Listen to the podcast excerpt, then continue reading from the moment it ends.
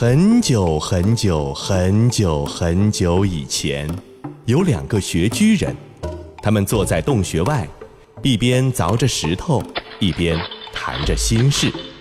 哎，我说你今天这是怎么了？一副闷闷不乐的样子，遇到啥过不去的事儿了？真的很明显吗？呃，其实也没有什么大不了的，呃，就是我昨天晚上做了一个稀奇古怪的梦，梦见一个来自未来的人在和我说话。那他都说了点什么呢？呃，不会和整个部落都有关系吧？哎，我告诉你啊，你千万不能告诉别人，要保密哦。那个来自未来的人说，我们穴居人虽然呼吸的空气是干净的，喝的水是无污染的，每天还进行大量的力量锻炼，吃的每样东西都是有机的和自由放养的，但是却没有人活过三十岁。哎，这就像是一个无形的魔咒。笼罩着所有人的生命。你这么一说，好像还真有这么回事儿。我爷爷就是三十岁那年去世的，留下来只有十几岁的我爸。我爸也是三十岁那年走的，留下了我哥和只有几岁的我。一晃我今年也二十九了，难道莫非苍天呐，大地呀，我还想再活五百年呐？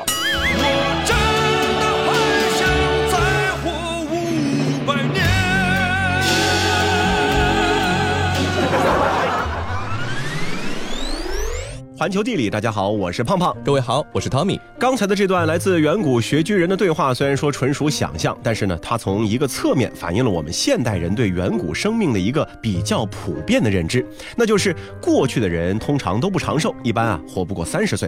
可实际上，这样的认知却是建立在并不准确的信息之上的。那通过阅读古代文献呢，就能够证实，其实啊，我们既有的认知是有偏颇的。嗯。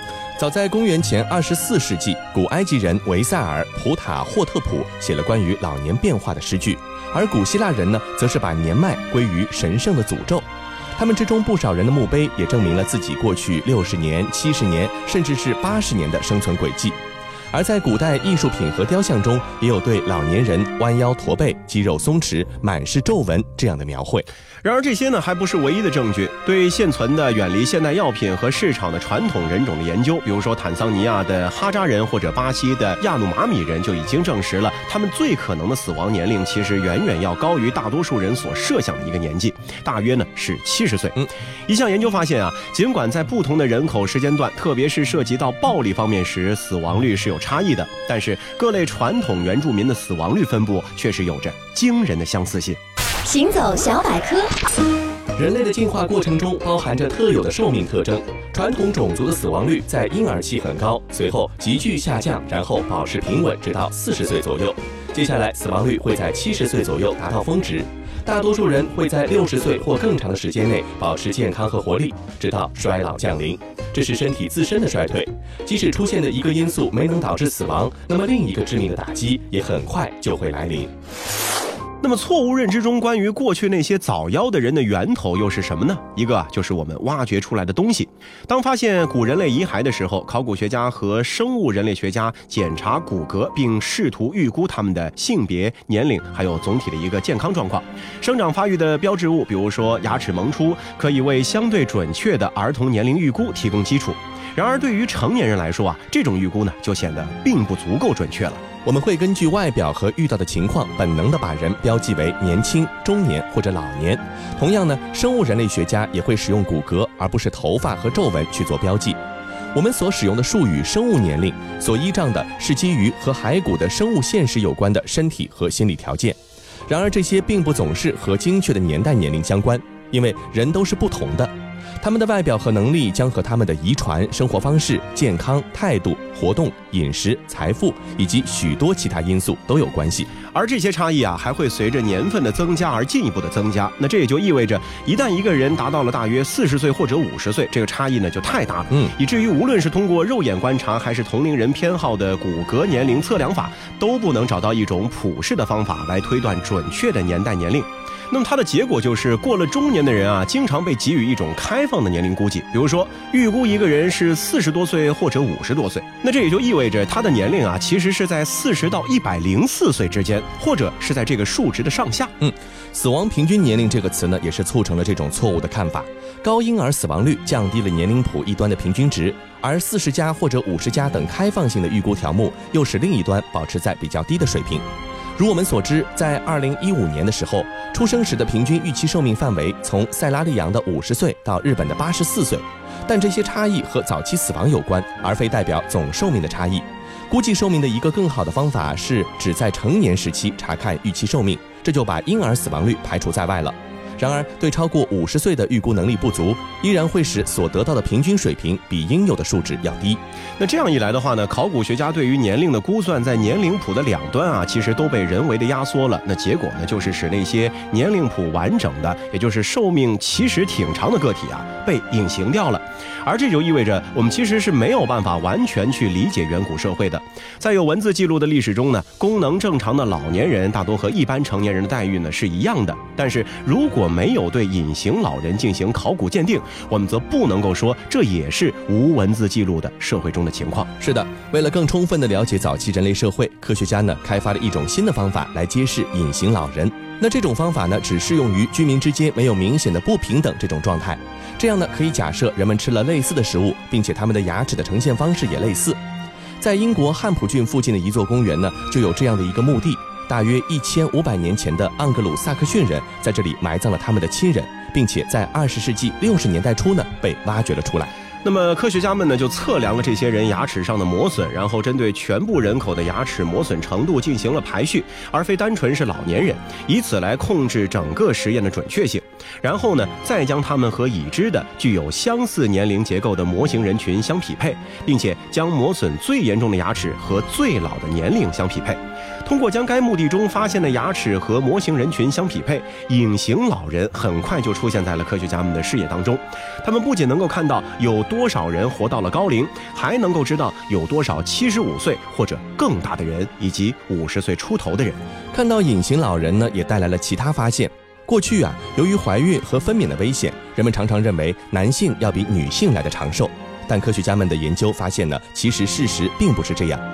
科学家们把这个方法应用到了另外两个盎格鲁撒克逊的墓地——埃塞克斯郡的大切斯特福德和肯特郡特斯的米尔山，并且发现三个墓地里九个最老的人中有七个是女性，只有两个是男性。这虽然呢还称不上是确凿的证据，但这表明女性较长的年龄跨度可能是人类寿命状况的一部分。此外，科学家们还研究了墓中老人的待遇，揭示了另一些有趣的现象。世界真奇妙。盎格鲁撒克逊的男人经常有武器随葬，而妇女的随葬品多数是胸针和珠宝类，包括珠子和别针。这就表明男性是通过他们的军事素质来获得重视的，而女人则是因为他们的美貌而受到赞赏。一般男性在六十多岁的时候也能够保持或者增加自己在墓中的地位，而女性的价值则在三十岁时就达到了顶峰，并且会随着年龄的增长而下降。有趣的是啊，最有可能出现在老年人坟墓中的，而不是年轻人坟墓中的物品的类别呢，是修整工具。其中最常见的就是镊子。发现的大部分镊子都是同老人一起埋葬的。那这是不是意味着老年人更关心他们的容貌呢？或者是因为那些老年妇女觉得自己离美貌太远了，所以随葬了镊子或者其他美容用品呢？诸如此类的发现为人们揭开了过去人们生活的一角。但是如果没有识别出隐形老人，这一切都是不可能的。其实啊，自从人类到达了最大寿命，也就是大约一百二十五年这个水平之后呢，这个数值呢就几乎没有再变化了。根据估计，如果当今老年人的三大主要死亡原因——心血管疾病、中风和癌症——通通被消灭，那么发达国家的预期寿命呢，其实也就只会增加十五年。在遥远的过去，活到一百二十五岁的人虽然说极为罕见，但是却是有可能发生的。这无穷宇宙。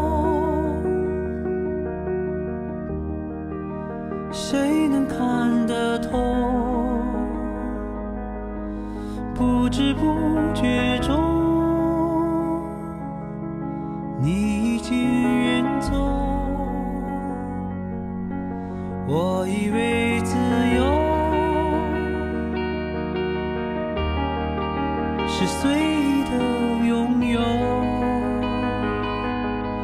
可是到最后，快一无所有。我的回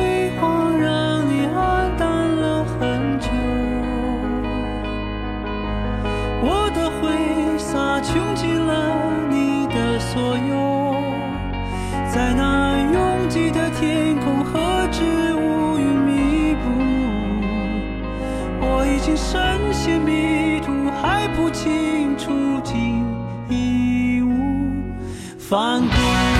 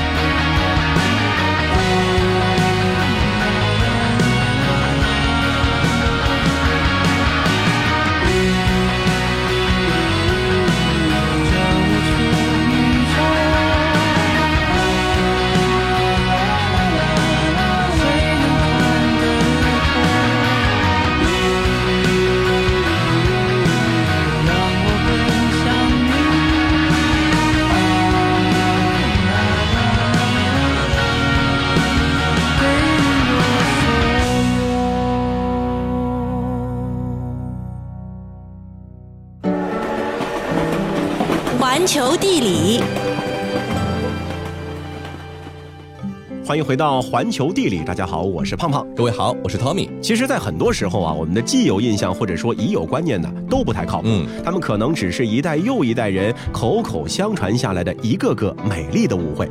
说起可爱的招财猫，恐怕很多人在第一时间呢，都会在脑海当中浮现出这样的画面：一只陶瓷质憨态可掬的猫，正笑容满面的蹲居商店的门口，正在举手呈不停的招揽状，呼唤着过往的客人。那作为一种典型的文化元素，这种在商店门口摆放的招财猫一向是受到大家的喜爱的。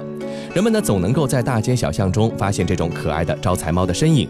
可是，如果您的第一反应是招财猫来自东瀛日本的话，那您就大错特错了。因为啊，招财猫的起源可是在咱们中国啊。为什么说招财猫起源在中国呢？首先就是因为猫在我们中国的历史中出现的时期是特别的早。成书于战国末期的《韩非子·阳泉》当中啊，就有明确的“使鸡司晨，令狸直属，皆用其能”的语句。那其中这个狸呢，其实指的就是猫，说明在我国啊，战国时期的人们就已经开始蓄养猫了。在隋唐时期，从宫廷到民间都流传着猫鬼能带来财富的说法。隋文帝和隋炀帝更是亲自经历过猫鬼。在湖南长沙马王堆一号汉墓中出土了一个四猫纹漆盘，这是一个诚实之盘，盘内有铭文“君幸食”，也就是劝君进食的意思。在黑漆盘的中心，用朱漆绘了一只蹲地回首翘尾的猫，外围的同心圆环中也会有和中心呈三点对称环绕的三组猫。它们呢都是猫眼圆睁、四爪潜伏、长尾上翘，形象呢非常的生动。说到这儿，很多人可能会犯晕了。呃，不是说猫在中国历史上出现的时间很早吗？那为什么中国传统的十二生肖里面却没有猫的踪迹呢？嗯，这个呢，其实在一九七五年湖北云梦出土的秦简日书当中啊就有答案。那么在日书当中呢，是发现了十二生肖的记载。也就是说啊，最迟在战国晚期，十二生肖已经定型了。那大概是因为啊，这个时候的猫呢还没有被我们中国人完全驯化，所以才没有列入到十二生肖。如果说十二生肖到汉代才出现的话，其实就很有可能会出现猫的身影了。那有趣的是呢，从中国传入越南的十二生肖和中国唯一的不同就是用猫来取代了兔。一种说法是，当时中国的十二生肖纪年法传入越南的时候，卯兔的卯和汉语中的猫的读音非常的相似，结果呢，卯年误读成了猫年。那不管怎么说，猫已经被驯化，并且大规模饲养，是它们进入十二生肖的一个前提。虽然说猫在中国历史上出现的挺早的，但是一般情况下，似乎人们很少听说中国类似什么招财猫这种概念啊。嗯这么看来，难道招财猫就是一种日本文化，和中国没有关系了吗？其实啊，这倒也不完全尽然。世界真奇妙。虽然现代学术界对于日本本土有没有猫还有争论，但是大家比较公认的是，猫出现在日本文化中，还是因为唐代日本派出的遣唐使从中国带回了猫。据说当时的遣唐使为了带回的经卷典籍免遭鼠患，就特意的会买猫一同带回，所以后世就将其冠以唐猫之称。所以说啊，猫最先呢是以日本宫廷贵族的宠物出现在历史记载中的。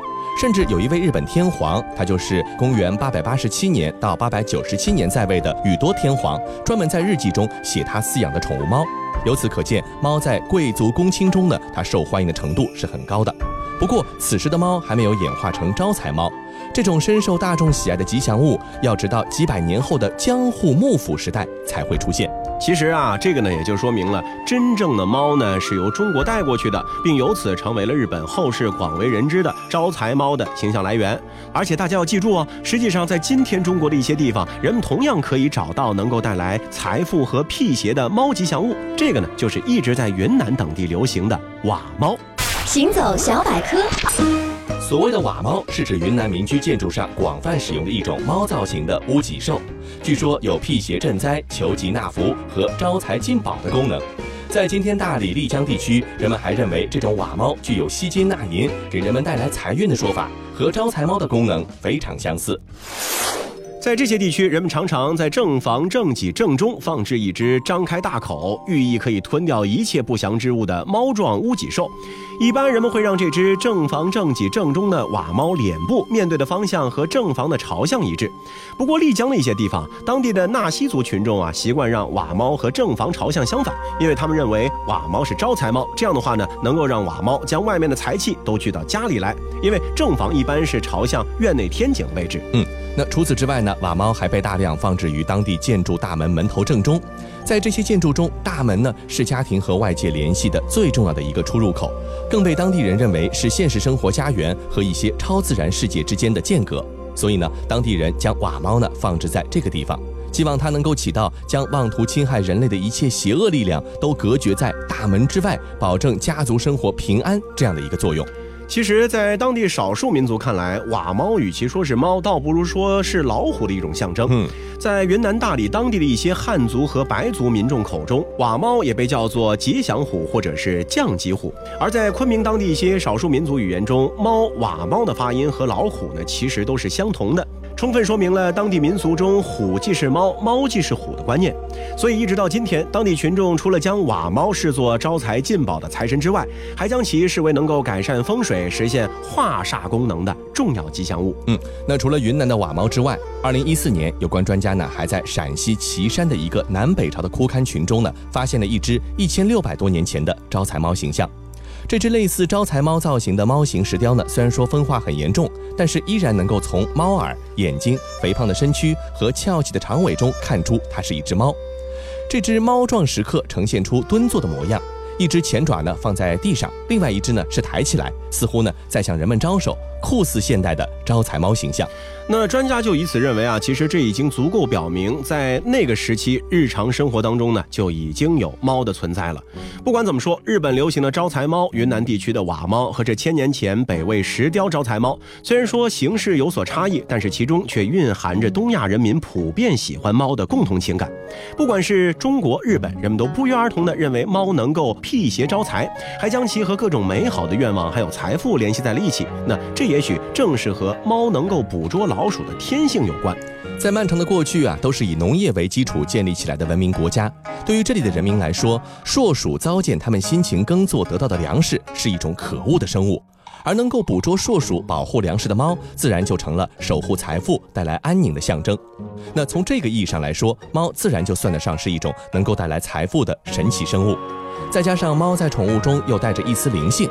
因此，在东亚文化中，猫被认为是招财辟邪的神奇生物，也就是一件自然而然的事情了。而我们之所以能够在千年前的石像中就能找到招财猫的形象，恐怕也是一件再自然不过的事情。从这个角度来说，中国是招财猫的原产地，这种说法一点都不为过吧？其实，作为一种国际共同的文化符号，招财猫早就以它们蕴含的吉祥寓意和良好祝愿而广为人知。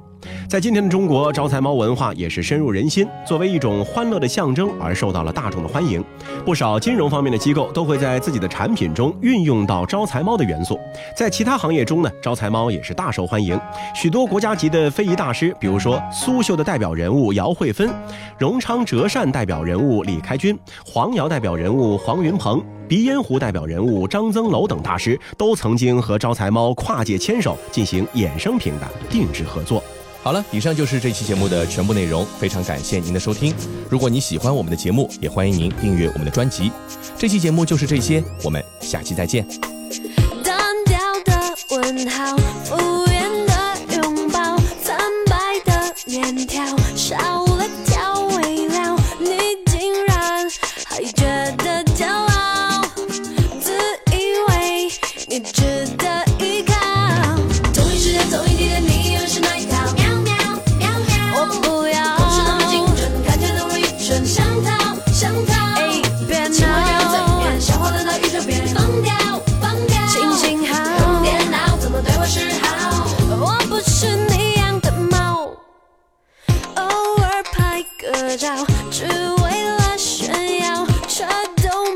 没停好，提醒我